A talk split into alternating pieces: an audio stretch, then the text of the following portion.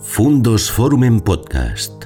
Historias y personajes que nos ayudan a comprender el mundo.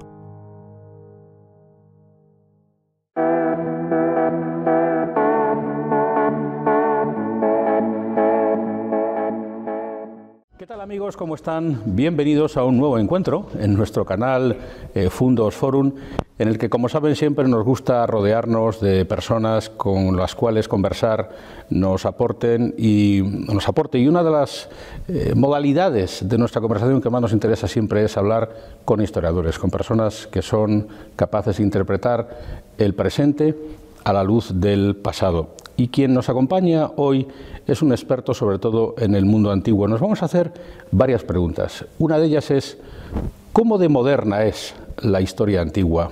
O si han caído otros imperios, otras torres más altas que la nuestra, la nuestra también podría caer. En cierto modo, ¿qué papel cumple la soberbia en la historia de la, de la humanidad y cómo, a la vista de lo ocurrido, podemos intentar desentrañar el presente y hasta procurar hacer un intento de desentrañar el futuro.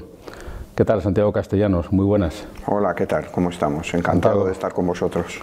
Santiago, muchas gracias por acompañarnos, profesor de Historia Antigua de la Universidad de León, una persona experta sobre todo en la parte final del mundo romano y en lo que vino a continuación, alguien que ha tenido oportunidad de enseñar en universidades americanas como la de Notre Dame o también conocer la experiencia de universidades británicas, ha estado en Manchester, es doctor en historia por la Universidad de Salamanca y como digo también profesor en León. Eh, la pregunta que yo hacía tiene sentido eh, y quiero hacérsela a la primera. ¿Es moderna la historia antigua, Santiago?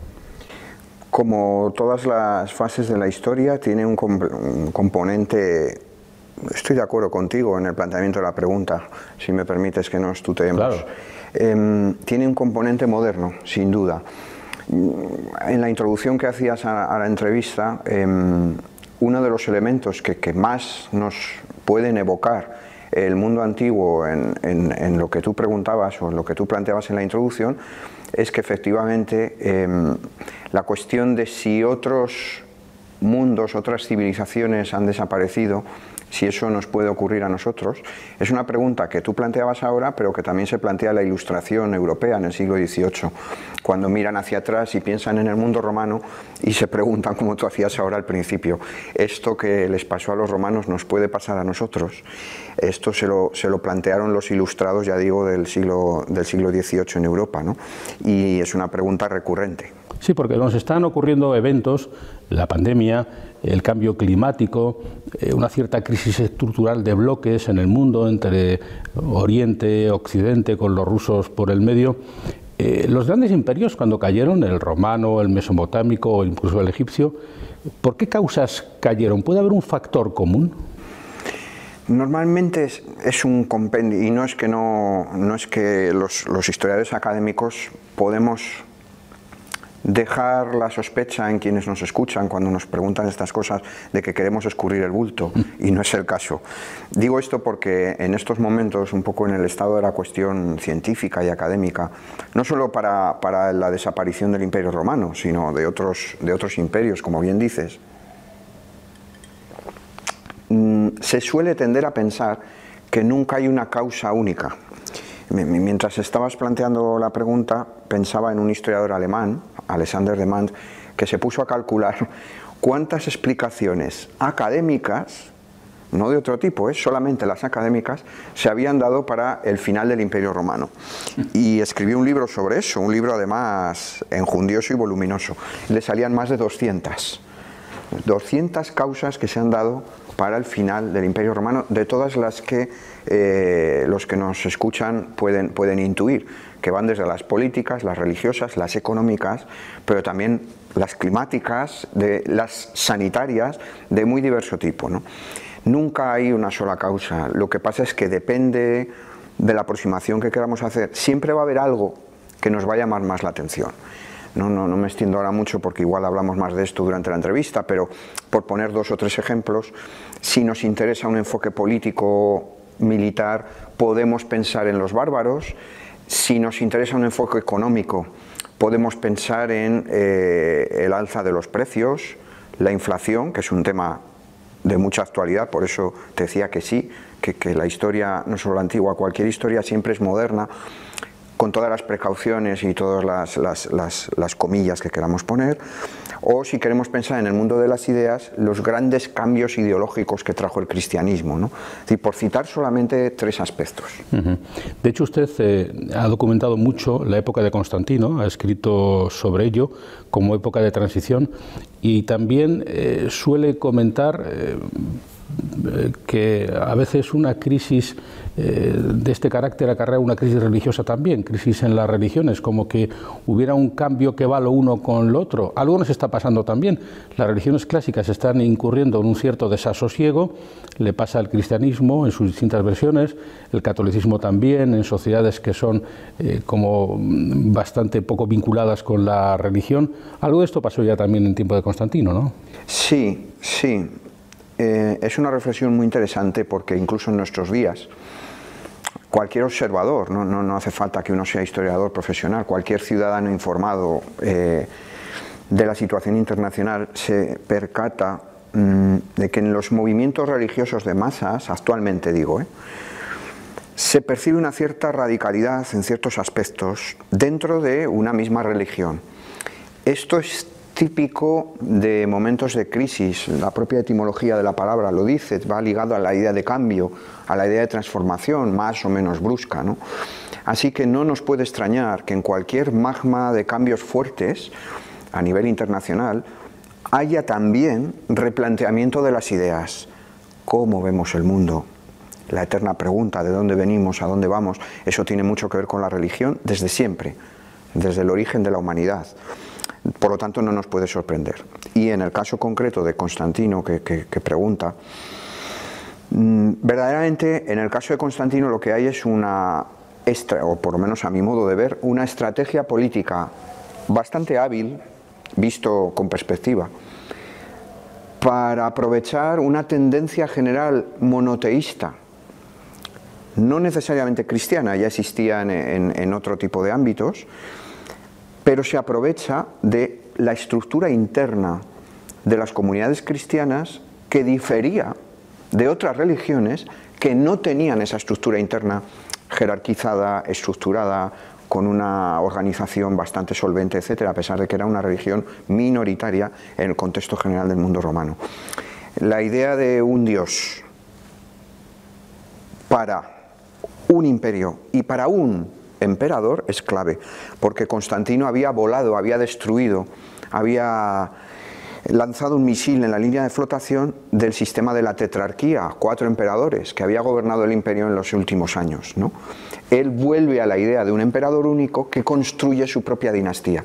Entonces le resultó enormemente útil eh, echar mano de una religión monoteísta, como digo, para un único emperador, él. Esto es muy interesante. Volvamos al origen de eso, porque eh, en la medida en que los intelectuales pueden ser una especie de, detecto, de detectores de cambios situacionales, mmm, por ejemplo, San Pablo. San Pablo eh, podemos reputarlo como un, un, hombre intelectual en la medida en que sabía escribir en griego y usted es de los que defienden que el papel de San Pablo es vital en la génesis del cristianismo y en el hecho de que finalmente se acabara imponiendo como eh, religión hegemónica en Occidente. ¿Por qué lo fue? Porque fue capaz, en las cartas de Pablo se percibe con claridad y en todo lo que es su movimiento eh, vital a lo largo de su, de su peripecia, mm, fue capaz de transmitir un mensaje originariamente judaico o en el entorno del judaísmo, que es el mensaje oral del fundador. No olvidemos que el fundador del cristianismo, o el fundador del movimiento que conocemos como, Jesús, no, escribió nada, es decir, no deja un libro sagrado como en otras religiones. Verdaderamente es un mensaje oral. Ese mensaje oral se va a transmitir en los años posteriores sobre la base de una serie de colecciones de dichos, de anécdotas, de relatos, de parábolas, y solamente después se le va a ir dando forma escrita. El tránsito entre ambos procesos, ahí es donde Pablo tiene una labor fundamental porque va a conseguir transmitir un mensaje judaico en griego que el mundo del Imperio Romano Oriental, del Imperio Romano en las provincias orientales, mejor dicho, es, era un imperio helenófono. Es decir, que el griego era una de las lenguas, mm, como diríamos nosotros hoy, una lengua franca en buena parte de, de las provincias del Mediterráneo Oriental. Y claro, ese tránsito, esa conversión de un mensaje judaico en algo que fuera entendible por comunidades que no eran judías es la clave de la cuestión. Luego ya vendrá la redacción por escrita de los textos evangélicos, etcétera, etcétera. ¿no? Pero la clave, a mi modo de ver, eh, no soy especialista en mundo, en mundo neotestamentario, pero a la luz de, de, los conocimientos actuales, yo creo que la idea principal con la que nos tenemos que quedar es que efectivamente hay un cambio de un mensaje judaico a un mensaje que pueden entender todos los demás. Al principio, cuando digo al principio me refiero en la segunda mitad del siglo I y luego durante buena parte del siglo II, ese mensaje va irradiando en las grandes ciudades del Mediterráneo Oriental, Alejandría, Antioquía, Éfeso, llegará a grandes ciudades de Occidente como Roma, como Cartago, pero le va a costar mucho mmm, convertirse en una religión eh, relevante, porque para empezar no era una religión única, es decir, en cada gran ciudad existían debates sobre cómo entender ese mensaje oral del que hablábamos antes y cómo interpretar esos primeros textos, textos escritos, las propias cartas de Pablo o los, o los primeros evangelios. ¿no? Fíjense que no hay un canon, eh, vamos a llamarle así, neotestamentario, como muy pronto hasta la época de Ireneo de León, o sea, finales del siglo II, no empieza a fijarse un canon, digamos, de lo que se consideraba los textos que había que seguir. Había muy distintos cristianismos en plural, ¿no? Va a suceder que mm, Constantino, que pensaba, ya estamos a comienzos del siglo IV, que pensaba que el cristianismo era una religión, como decíamos antes, monoteísta, que le iba a aportar un mensaje de unidad, cuando se va a apoyar en ellos, se da cuenta que sus principales líderes están enfrentados entre sí, incluso discutiendo por la naturaleza de Cristo. Es decir, que también Cristo es un concepto, eh, empezando por la propia palabra, helenizado. Digamos que está envuelto a la griega para entendernos. Y claro, todo esto a Constantino le provocó un desasosiego tremendo. Hay una carta deliciosa que le manda a todos los que estaban enfrentados a finales de 324, en el que les dice, y digo coloquialmente, venga, poneos de acuerdo, porque esto que estáis discutiendo son cuestiones menores. ¿no? Aquí lo que se trata es de que consigamos un, un, un, mensaje único. Y como no se ponían de acuerdo, convocó el concilio de Nicea para el año siguiente, en 325. Qué interesante porque la religión estaría, en ese caso el cristianismo y el catolicismo en particular, en la génesis imperial, ¿eh? que luego dio lugar a momentos tales como eh, conquistemos a América pero evangelicémosla, no olvidemos hasta nuestros días, cuando la división azul iba a tratar de que Rusia se convirtiera también al catolicismo, que fue una de las grandes batallas del régimen de Franco, la conversión de Rusia, se rezaba por ello. Pero volvamos al momento presente, a la luz de la historia, y es, eh, en efecto, el declive de las religiones, sociedades más secularizadas, más agnósticas. Ahí podríamos detectar cambios eh, sustanciales en la evolución, por decirlo así, de los imperios en la historia, como que una vez que las religiones entran en declive, o al menos las religiones más clásicas, ¿eh? Eh, pudiera pensarse en que estamos en otro momento de la sociedad, o es más complejo que eso. Yo creo que normalmente son vasos comunicantes, es decir, no, no tengo la impresión, no, en esto no me muevo en ningún caso en el terreno de las certezas, ¿eh? es solamente una impresión yo tengo la impresión que normalmente mm, este tipo de quiebras, de procesos de crisis, no, no, provoca uno la quiebra del otro, es decir, no provoca el colapso político la quiebra del religioso o al revés, la quiebra del religioso el colapso político. Normalmente la impresión que yo tengo es que eh, son procesos de base que tiene que ver el mundo de las ideas, pero también efectivamente el mundo de la política, pero también el mundo de la economía, el mundo de las relaciones sociales, eh, el replanteamiento de los valores en una determinada sociedad, quiero decir que son vasos comunicantes. ¿no? Eh, quería añadir a lo que estábamos hablando antes, que fijaos, eh, realmente mmm, lo que nosotros hoy llamamos catolicismo, en realidad es producto de lo que se empieza a aprobar en época de Constantino, en este concilio de Nicea que, habíamos mencionado antes, de 325, se aprueba un credo que define la relación del Hijo y el Padre en griego como homoousios, que quiere decir de la misma naturaleza. Por eso se dice esto de engendrado, no creado, de la misma naturaleza que el Padre, porque llevaban discutiendo muchos años sobre esto. Pero hay que esperar a Teodosio, este emperador precisamente de origen hispano, eh, a finales del siglo IV, para que la etiqueta catolicismo, que en griego quiere decir algo así como para todos, universalista, ¿no? para todo el mundo, se imponga por decreto, con todo el poder imperial en la mano y lo que supone de uso de las leyes y del poder, del poder coercitivo del Estado romano de finales del siglo IV. Es Teodosio, a finales de ese siglo IV, el que va a decretar que ese catolicismo y por lo tanto todas las ramas dentro del cristianismo que no fueran católicas van a ser consideradas heréticas. Herejías, que viene del griego, mm, de una palabra griega que quiere decir más o menos desviación. Em, yo creo que esta es otra de las claves que luego van a modificar, van a mediatizar la historia de Europa mm, durante siglos, durante toda la Edad Media. ¿no? Es decir, la idea según la cual solamente una variante del cristianismo, este catolicismo, era considerada la correcta. Pero eso hay que esperar hasta Teodosio.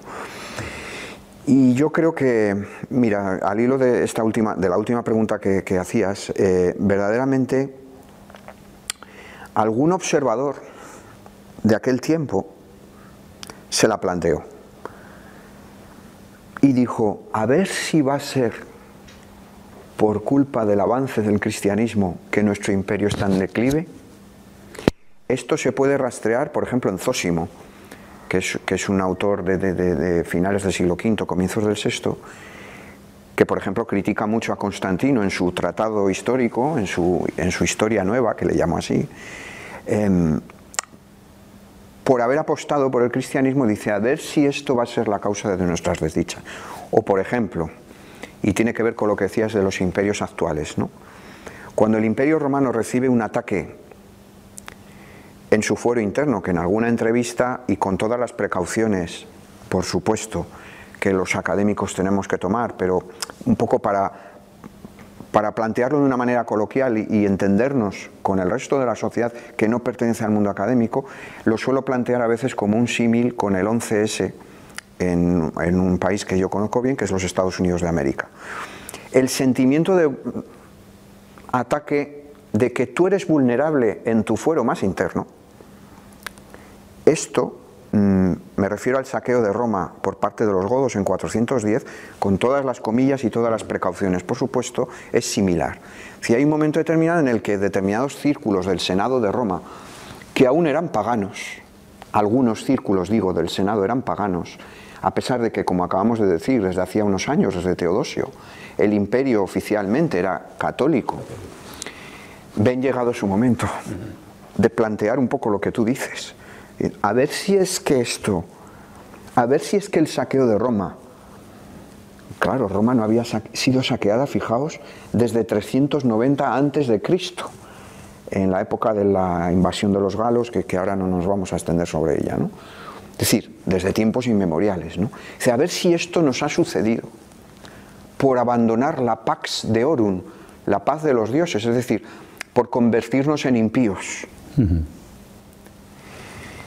La reacción del cristianismo fue de Civitate Dei, de Agustín, la ciudad de Dios, que va a ser, por cierto, como bien sabéis, uno de los fundamentos del pensamiento posterior medieval, que no se entiende el arte medieval sin la ciudad de Dios, por ejemplo. Agustín sistematiza el contraataque, a ese ataque que decía, a ver si nuestro imperio tiene estos problemas porque hemos abandonado a los dioses tradicionales de Roma. Y la contestación de Agustín es la ciudad de Dios que más o menos viene a decir, efectivamente, hemos sido víctimas de ataques, tenemos desgracias, nuestra historia está, la de los romanos, está repleta de desgracias. Orosio, que era hispano, escribe una historia contra los paganos contando los desastres que Roma había tenido siempre. una especie de discípulo de Agustín, ¿no? Dice, pero siempre nos quedará la ciudad de Dios. Y este modelo de los dos mundos, del modelo terrenal en el que nos puede pasar cualquier barbaridad, nunca mejor dicho, lo de barbaridad, ¿no? En este caso. Pero siempre nos quedará la ciudad de Dios, es el fundamento de la filosofía medieval posterior. En el origen de todo eso, por ejemplo, estas sociedades tan tensas, hablaba de la sociedad americana, en la que pudimos ver el año pasado cómo se produjo insólitamente un asalto al Capitolio, ¿eh? pero que en este momento también se encuentra en cierto modo lastrada por una división, un frentismo entre un trampismo casi casi, diría yo, eh, que imperial ¿eh? y la otra media sociedad que también muy divididamente de hecho, hay algunos, quizá de modo exagerado, hablan de la posibilidad de una guerra civil en los Estados Unidos. Hay quien lo escribe detectando en este momento el germen de lo que ya pasó en el siglo XIX, pero está pasando también en nuestras sociedades, lo que a veces llamamos las sociedades empatadas, en las que por mucho que se vota es muy difícil hacer gobiernos estables, pues porque mm. Al final el frente es muy, muy grande. Por hablar un poco también políticamente de esa época en la que usted es especialista, estos disturbios políticos, esta tensión de la sociedad en lo político, con la multitud de partidos, con la multitud de, versiones, estaría también en el germen de una etapa de transición a otro nuevo momento, un nuevo modelo, o en concreto, y por preguntar, hay quien considera que la democracia como régimen de organización de las sociedades tendría que dar paso a un nuevo modelo no de partidos más sofisticado en la que, por ejemplo, lo técnico tuviera un valor adicional. ¿Esto ya ha pasado? Bueno, como decía ya que el destripador, vamos por partes, vamos por partes. Em, yo, efectivamente, en los últimos, últimos tiempos hay algunas voces relativamente autorizadas de la opinión pública en los Estados Unidos de América que en, entrevistas, que usted conoce muy bien los medios de comunicación mucho mejor que yo, en, entrevistas que se han difundido mucho en Europa, están avalando la posibilidad que, usted menciona. Yo, yo, no lo creo. Yo, y ojalá en este caso no me equivoque. Ojalá no me equivoque. ¿no? Igual que en otras ocasiones uno desea equivocarse en los pronósticos, puestos a apostarnos un café simbólico, yo apostaría a que no, a que no, y es lo que deseo, por supuesto. No, no creo que haya un enfrentamiento eh, tan fuerte, pero sí hay, una, sí hay un enfrentamiento mm, sociopolítico fuerte, que es diferente. Es no creo que estemos ante el, ante el peligro inminente de una guerra civil allí, no lo creo, mm, pero sí creo que hay un enfrentamiento cada vez más radicalizado. Lo del asalto al Capitolio, mm, como usted puede imaginar, a mí me evocó, claro. Para empezar, es que el origen de los Estados Unidos de América no se entiende sin el mundo grecorromano, porque los padres fundadores miraron constantemente a los escritos de la filosofía griega, muy especialmente, y también a las instituciones políticas romanas. Es decir, hicieron una especie de, lo tomaron como, como se dice en historia antigua, como un ejemplo, como un ejemplo, un modelo, un referente. Para empezar, la topografía de Washington, ¿no? Es decir, pensamos en el Capitolio, eh, están reproduciendo, mutatis mutandis más o menos, están reproduciendo la vía sacra, el camino de la vía sacra hacia el Capitolio de Roma, ¿no? Es decir, esto por hablar de la topografía, de lo que podemos ver pero en lo que no podemos ver, en la propia naturaleza, en la génesis de la Constitución de los Estados Unidos de América, está el mundo antiguo. Los padres fundadores bebieron, bebieron del mundo antiguo, para, concreto del mundo griego y del mundo romano, para crear las instituciones de su nuevo país, de su nueva nación. En el estado actual de la situación política, bueno, evidentemente, es decir, la toma del Capitolio es como ¿cómo diría yo? Aparte de un episodio muy triste, yo aquel día confieso que pasé un día muy malo porque me afectó muchísimo, me afectó muchísimo. Em, porque es un país al que le tengo mucho cariño, siempre me han tratado muy bien y aunque hay algunas cosas, como en cualquier país, que, no te convencen, em, es un país que por otros motivos yo me siento muy cómodo cada vez que voy y, y le tengo un afecto muy especial. Y la toma del Capitolio es un, es un símbolo. Es un símbolo de a dónde podemos llegar con la desinformación y con la manipulación de la información. Mm, yo creo que sí que nos hace reflexionar a todos los occidentales sobre hasta qué punto la desinformación más la incultura igual es una ecuación de primer grado. Igual barbaridades, volviendo al concepto de barbaridades y viendo las vestimentas de algunos asaltantes del Capitolio, nunca, nunca, nunca, mejor dicho, ¿no? Nunca mejor dicho. Entonces, mm, terminando la contestación y ligando con la última parte de la pregunta, mm, yo no creo que estemos ante un riesgo de una desarticulación total de nuestro sistema político, pero sí pienso que estamos en un riesgo de la ecuación de primer grado que acabo de mencionar. Y no solo en los Estados Unidos, también aquí. Es decir, la desinformación, por mucho que estamos en el momento de toda la historia de la humanidad, donde más información tenemos. Si ahora sacamos nuestros móviles, que, tanto usted como yo los tenemos apagados, si sacamos los móviles ahora aquí, con el pulgar podemos estar informándonos de la agenda del presidente de cualquier nación, es decir, estamos informados como nunca y sin embargo corremos el riesgo de esta desinformación unida a la incultura y a la idea según la cual si tú solamente lees lo que quieres leer, te informas a golpe de tweet de lo que tus líderes mm, políticos dicen y no te interesa para nada los, los demás, porque los has, mm, los has convertido en monstruos que, que, lo único que te aportan es miseria, pues eres un ser mm, mal informado e inculto. Y en ese peligro creo que sí estamos. Y sí que creo que puede haber problemas por ahí. Esto ya pasó también porque los romanos eh, tenían la institución esta de la damnatio memoriae, que eh, el profesor indíqueme, eh, consistía en borrar la huella del emperador anterior para imponer eh, lo que el propio emperador eh, nuevo estaba haciendo, ¿no? Esta era la damnatio memoriae. Sí, es un tema muy interesante. Eh, también sucede en la política actual, ¿no? Por eso digo, es que es un tema de máxima actualidad. ¿Cuántas veces, no? ¿Cuántas veces a un determinado político no solo, le, no solo se le cesa, sino que se oculta cualquier cosa buena o mala que haya hecho, ¿no? ¿Qué hacían los romanos con la damnatio memoriae? Sí, para los romanos la memoria era algo esencial en su vida. Piensen ustedes que la palabra memoria, la propia expresión, tiene concomitancias con la idea de mens. Es decir, el radical de memorare o de memoria es, tiene concomitancias con el de mens, es decir, con la idea de pensar. Lo que estoy intentando explicar es que la memoria, a pesar de algunos pedagogos actuales, eh, no tiene por qué ser algo negativo. Más bien todo lo contrario, no puede haber aprendizaje sin memoria. Con la memoria construimos el aprendizaje, solamente el adverbio aquí es determinante. ¿Solamente con memoria construimos aprendizaje? La respuesta es no. ¿Podemos construir aprendizaje sin memoria? También la respuesta es no.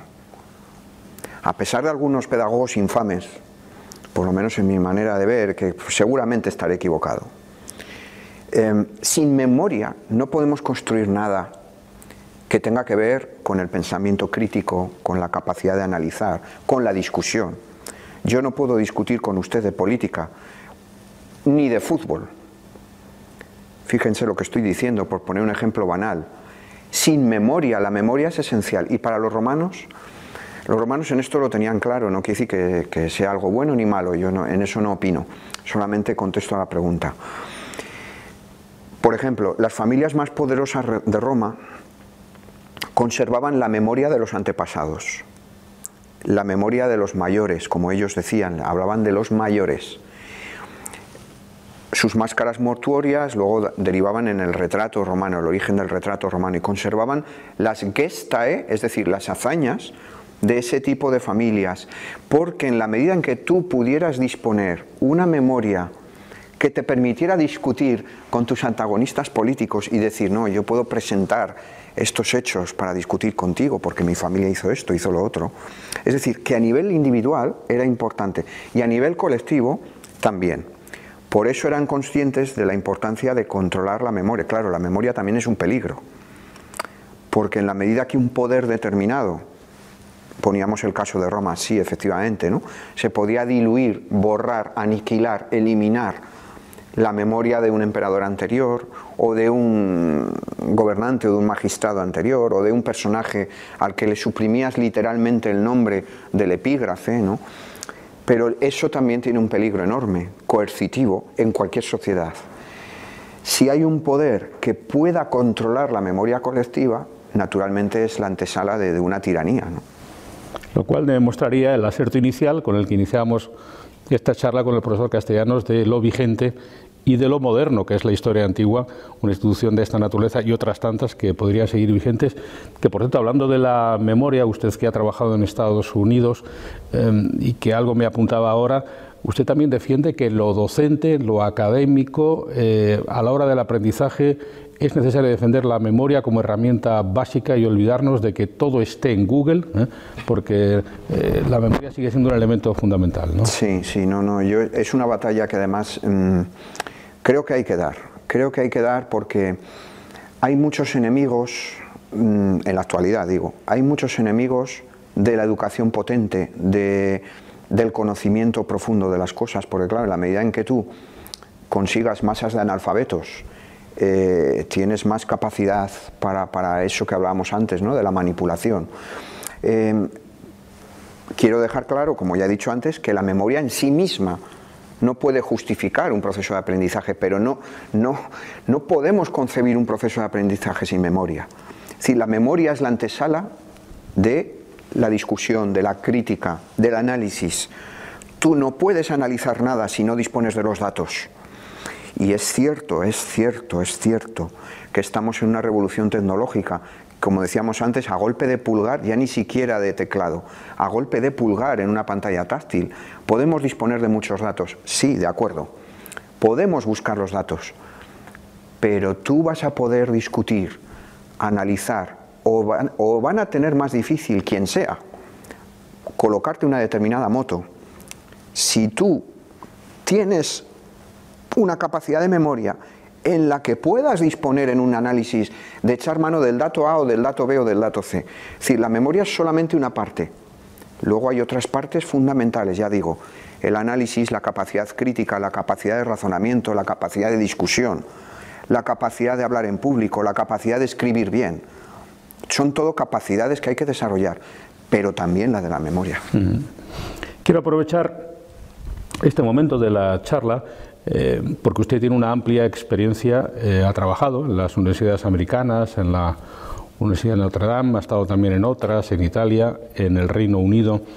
Mm, ¿Qué recetas, usted como profesor universitario tiene esa atalaya perfecta, debiéramos extraer en España para mejorar nuestros sistemas educativos, eh, también en el nivel universitario, para hacerlos más eficientes, para conseguir que nuestras universidades tuvieran una mejor reputación internacional? Bueno, esto es un tema muy profundo. Em, desde luego hay personas muchísimo más capacitadas que yo en el mundo universitario, en el caso nuestro español, que tienen esa labor que hacer y que además les pagan por ello. Así que espero que se pongan manos a la obra y de hecho ya lo están y son profesionales excelentes. ¿no? Pero, pero contestando a la pregunta, yo creo que mm, hay como mínimo dos elementos clave. Dos elementos clave. Uno de ellos es la confianza. En todos los niveles. Pero claro, la confianza implica responsabilidad. ¿A qué me refiero con confianza? Me refiero, por ejemplo, en que igual yo a usted, como alumno, eh, yo no voy a estar muy encima de usted yo le voy a dar a usted mucho tiempo libre, igual va a tener que usted que venir menos a mi clase, pero usted va a tener que leer, va a tener usted que leer, recalco el verbo dos veces, muchísimos ensayos, artículos, libros, porque luego usted me va a rendir cuentas. A eso es a lo que le llamo confianza. Es decir, usted como alumno va a confiar en que yo le guíe por una serie de lecturas, pero estamos hablando de grupos muy pequeños de alumnos, no grupos de sesenta y tantos en un aula, sino grupos pequeños para que yo pueda tener esa confianza y usted confíe en mí. digo que esto implica mucha responsabilidad, porque usted va a tener que dedicar la mayor parte de su tiempo, por no decir casi todo, es una especie de apostolado. Usted se va a dedicar a estudiar. Cuando digo estudiar, me refiero a leer, a, profundizar en lecturas. Es un poco difícil contestar la pregunta a bote pronto, pero he dicho que eran dos cuestiones. La primera, confianza. Y luego la segunda es una relación muy estrecha de el mundo universitario con la sociedad que le rodea. Vasos comunicantes con las... Esto no quiere decir, por favor, yo soy defensor de la universidad pública, ¿eh? Eh, pero no quiere decir mm, que tenga que haber, yo creo que en España esto cada vez se ve más claro por parte de los grupos políticos en general, pero yo creo que hace falta ir mm, más en profundidad con esto. Vasos comunicantes con la sociedad, es decir, em, no, hay que captar financiación externa, hay que aumentar presupuestos en investigación, pero de verdad. Es decir, eh, tiene que haber presupuestos públicos, pero también tiene que haber financiación externa. Mm, yo creo que estos dos, como me ha hecho usted esta pregunta, son dos elementos que allí están bastante consolidados y que un poco a la española podríamos desarrollar más aquí, ¿no? pero comprendo que esto es difícil y que hay personas mucho más preparadas que yo que tienen que tomar estas decisiones. Desde luego sería un elemento de debate constante. Eh, echamos de menos un debate suficiente sobre esta materia en España, sobre cómo mejorar es verdad que hacemos muchos debates sobre otras cosas y ojalá este fuera uno de los grandes debates, cómo mejorar eh, nuestra calidad universitaria, nuestra calidad educativa, quizá demasiado cíclica a tenor de los gobiernos de cada momento. Y hay otro debate interesante también sobre, antes lo apuntábamos, sobre el papel de la historia. Usted, aparte de profesor, es divulgador, ha dado alguna eh, conferencia que vista por internet tiene cientos de miles de visitas. Esta impresión, eh, profesor, de que, por un lado, en España la historia nos interesa relativamente. Quizás cuanto más mayor se va haciendo uno, le va interesando más la historia, pero como que todos somos incapaces de hacer que a los jóvenes les interese, eh, les interese el pasado.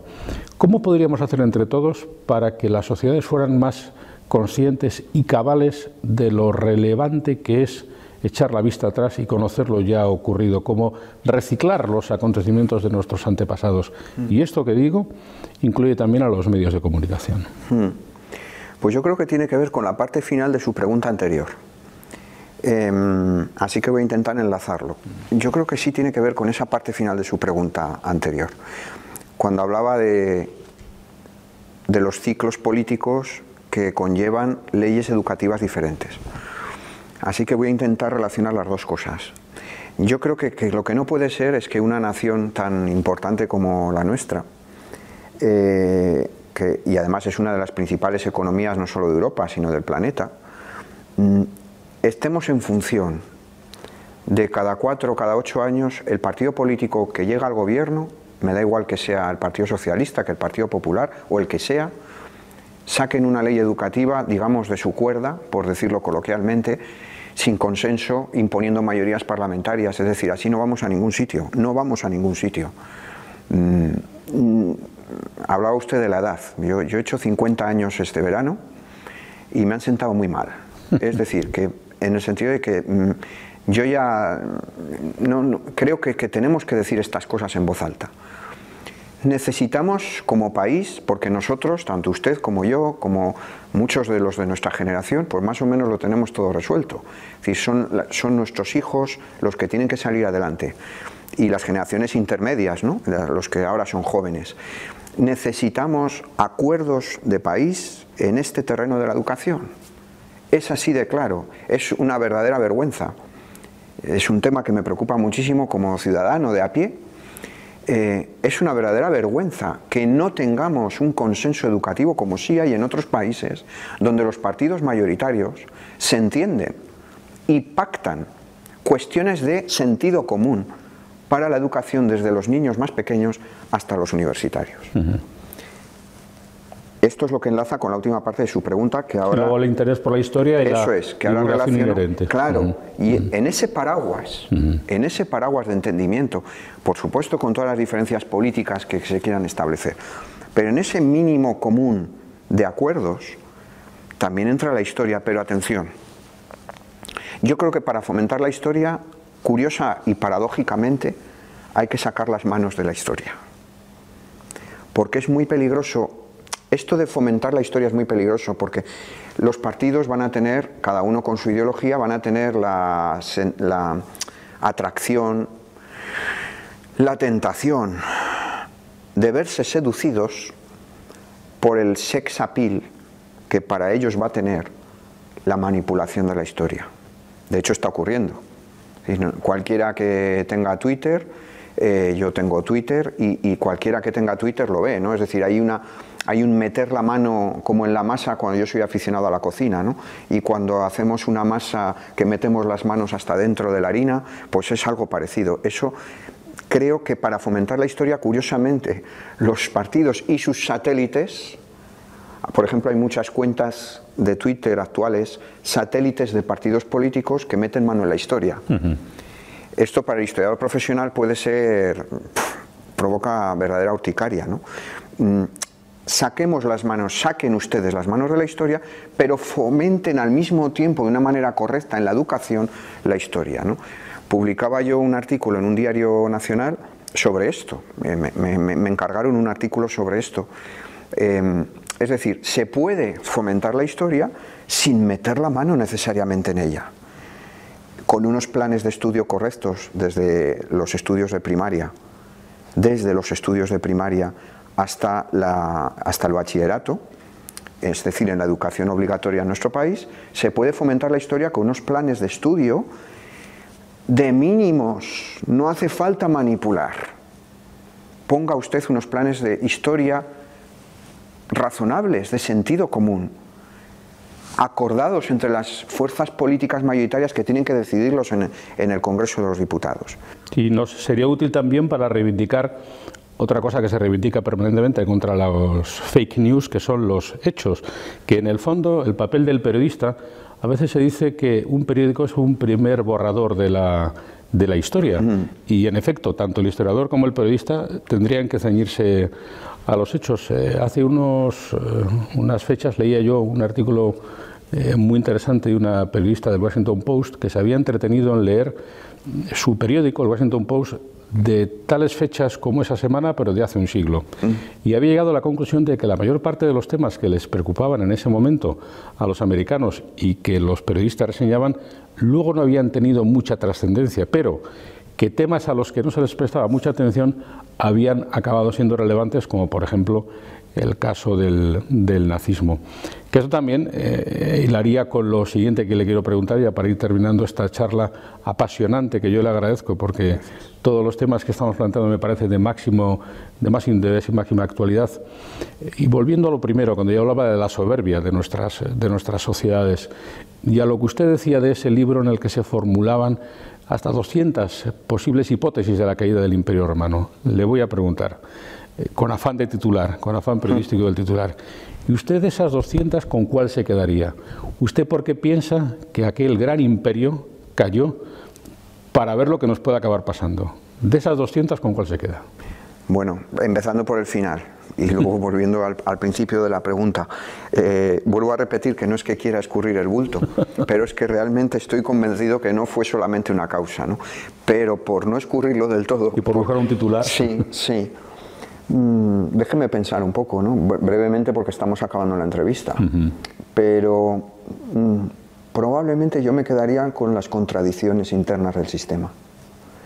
Sí, porque incluso los bárbaros, que puede ser el elemento externo que primero nos viene a la mente, en buena medida, las incursiones de los bárbaros, no siempre, pero en buena medida fueron producto de la propia geopolítica interna del sistema muchos de los movimientos bárbaros estaban pactados o bien con algún emperador o bien con usurpadores que se enfrentaban a un determinado emperador. Es decir, formaban parte em, de esa geopolítica interna del, sistema en las fronteras e incluso dentro del imperio. Es decir, que incluso elementos externos, como los bárbaros, muchas veces tenían más de romano, su movimiento, digo, de lo que pudiéramos sospechar. Así que por darle el titular que me pide, yo diría las contradicciones internas del sistema.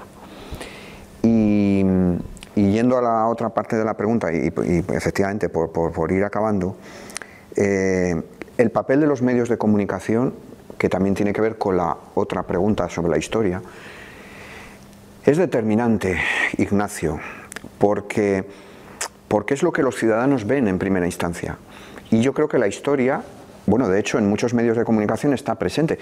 Muchas veces, así como he sido crítico antes, ahora voy a ser menos, no crítico, sino elogioso en el sentido de, muchas veces hay medios de comunicación que están haciendo una buena labor de transmitir en un lenguaje divulgativo, que es, como bien ha dicho usted, es una de las dimensiones que más me preocupan y que estoy cultivando en estos últimos años. El llegar a cuanta más gente mejor, como decía esta conferencia, ¿no? Que lleva más de medio millón de visitas, pero se trata de explicar a la gente en un lenguaje sencillo, por eso muchas veces recurro al fútbol, eh, que es una de mis grandes pasiones. Porque es una manera de llegar, para hacer elementos comparativos, con todas las distancias y todas las comillas que queramos. Tenemos que llegar a la gente eh, no podemos exigir que seamos capaces de transmitir historia a un público no académico si no somos capaces nosotros mismos de transformar nuestro lenguaje sin pervertir, sin pervertir la lógica de la historia, los procesos históricos, pero con otro tipo de lenguaje a la gente que nos rodea. Y la gente lo demanda. Mm, cuando tú al, personal que tiene interés, que quiere saber, le explicas, pero no solo en historia, en nutrición, en medicina, en tantas y tantas cosas. Cuando llegas a la gente con un lenguaje que se entienda, la gente está deseosa de saber. Y ahí los medios de comunicación, naturalmente, son la principal correa de, correa de distribución. De hecho, venimos reivindicando, eh, para la mejora de todo, también de los propios medios de comunicación, la más frecuente utilización del contexto. Los hechos en sí mismos pueden ser eh, tomados como categóricos, pero si los contextualizamos resultan más anecdóticos. Y en ese sentido, la historia es el contexto.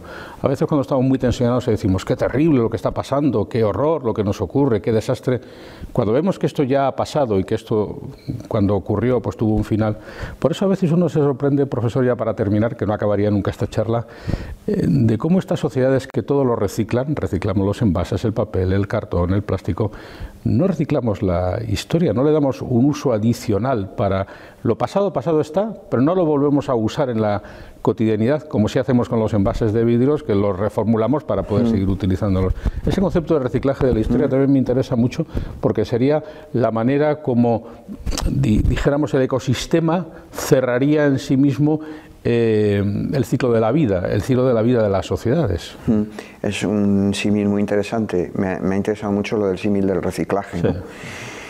Es muy interesante y, da que pensar. Em, siempre solemos decir, solemos decir que em, los de dentro, ¿no? los que trabajamos profesionalmente en esto, que tengamos cuidado, porque a pesar de que muchas veces se dice la historia siempre se repite, no siempre se repite, es decir, no siempre fenómenos similares provocan resultados idénticos, no siempre. Pero desde luego, desde luego comparto la idea esta del reciclaje en el sentido según el cual procesos históricos similares por lo menos nos tienen que hacer pensar. Pero yo creo que es un tema de fondo, es una carga de profundidad porque forma parte de una tendencia general, no me atrevería a hablar de estrategia, o sí, déjeme que yo mismo mantenga la duda conmigo mismo y con los que nos escuchan, em, en la idea según la cual cualquier elemento analítico, serio, profundo, no interesa, porque puede provocar reflexiones más profundas sobre otros temas y la historia es uno de esos asuntos. Pues afortunadamente esta charla ya es historia. Bueno, puede no serlo, porque simplemente con volver al principio volveríamos a empezar. Es la mm. gran prestación del ámbito digital y quiero mm. agradecer eh, muy entusiastamente al profesor Castellanos que nos haya acompañado en este encuentro en nuestro canal Fundos Forum, ayudándonos a hablar de una de las cosas que más nos apasionan, que es de la historia y de su utilización en nuestra cotidianidad. Gracias, profesor, por acompañarnos. Gracias a ustedes. Gracias. Y ustedes será hasta una nueva oportunidad, un nuevo punto de encuentro aquí con temas, como ven, apasionantes, con personajes, como ven, tan interesantes en nuestro canal Fundos Forum. Gracias por escuchar Fundos Forum en podcast. Tenemos muchas más historias y personajes que descubrir juntos.